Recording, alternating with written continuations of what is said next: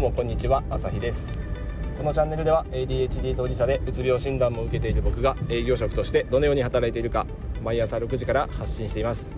えー、お昼の回、えー、本日は、えー、定番のお昼は定番のポンコツシリーズでいこうと思います。えー、本日のポンコツは忘れ物です。いや結構毎日ポンコツやってるんで毎日発信しようと思ったらできなくもないんですけど、まあ、たまたまちょっとねこのこの頭に引っかかったなんで忘れ物しちゃったのかなっていうあとそもそもポンコツやっててもねこうあんまり記憶に残ってないとか よくないですね。ミスってあの記憶に残ってないっていうのはよくないですけどまあちょっと今回はたまたまこれ忘れ物をしちゃったんであのこれをちょっと取り上げたいなと思ってはい。なんかあの引っかかったんですよね。で別に忘れ物したものは大したもんじゃなくてあの用意した飲み物を、まあ、水筒をねこう事務所に忘れてあの外回りに出ちゃったというそれだけの話なんですけど、まあ、これ忘れたものが水筒だったから良かったもののなんか大事なねこう資料とかなんか必要なものを忘れたら取りに戻んなきゃいけなかったしなんか、ね、他人に迷惑をかけてしまったりっていうことにもつながりかねないので、まあ、こういうねあの傷の浅いうちにきちんと反省することがやっぱり大事なんじゃないかなと思って、えー、思ってる次第ですね。であのもう少し具体的に あのお話しすると,、えーと、僕普段バッグを2つ持っていて通勤用のバッグとあと営業用のツールが入った営業用のバッグとあの2つ持っていてそれをうんと2つ持ってプラスあのスマホ2台、えーと、会社支給のスマホと自分のプライベートのスマホとこれを2台持ってますね。でこのスマホは結構ポケットに入れたり手で持ったりしていって、えーと、そこにプラス、えー、営業者の鍵。それから飲み物。これを全部手で持とうとしたのが今日のあの諸悪の根源です、えー、今思えばあの手で物を持つなと。スマホも含めて飲み物も含めてまあ、車の鍵はねちょっと別としてもあの、ね、鍵開けるのに必要ですからね。それは別としても、えー、それらの細々したものは一旦全部カバンに突っ込めと。カバンに突っ込んでしまったらなかったとしてもそのカバンの中のどこかにはある。それで解決できるのに。それをこうねこう横着したばかりに、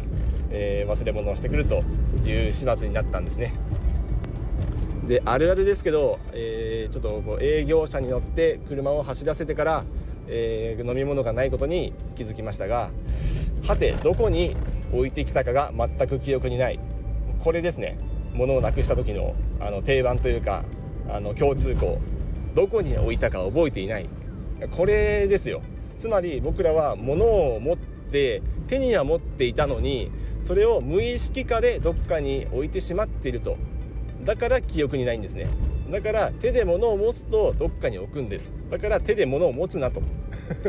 それですよ。それを分かっていつつも持ってしまう。これが良くない。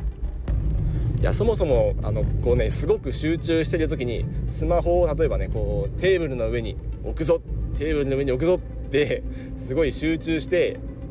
置いたとしてそれが後々スマホなくなった時にあれどこに置いたか分かんないって絶対ならないと思うんですよ。もしそれになったらあのもっと重症な何か疾患を抱えてると思うんで ADHD どころじゃないと思うんであのそういう話じゃないんですけど ADHD が特に物をなくす場合あの手に持ってたものが突然どっか行ってるわけですね。だから無意識化なんです。これをなくすにはもう手で物を持っちゃいけない。これに尽きるわけです。だから物は全部カバンに突っ込めという話を、えー、ちょっと前に僕が、えー、1週間に2回財布をなくした時に、えー、同じような話をしたんですけど、まあ、証拠りもなくまた物を持ってなくしているというあのね しょうがない野郎ですね僕も。なのであの明日からは必ず、えスマホは全部全部というかねスマホと飲み物とこう手に持ちたくなってしまうものは全部カバンに突っ込んで持っていいのは唯一、えー、鍵だけ車の鍵だけを持ってあとはカバンを2つ持って、え、歩き始めます。またこれ良くないことにねあのそのカバンを持ったりスマホを持ったり、えー、出ようと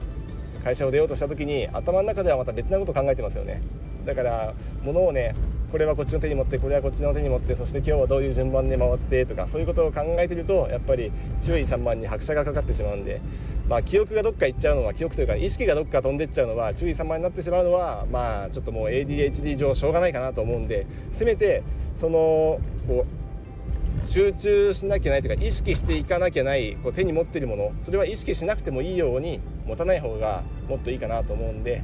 だから物はカバンに全部入れましょうというところです。それをやって、えー、一つ一つ丁寧に、えー、こう仕事をねしていけば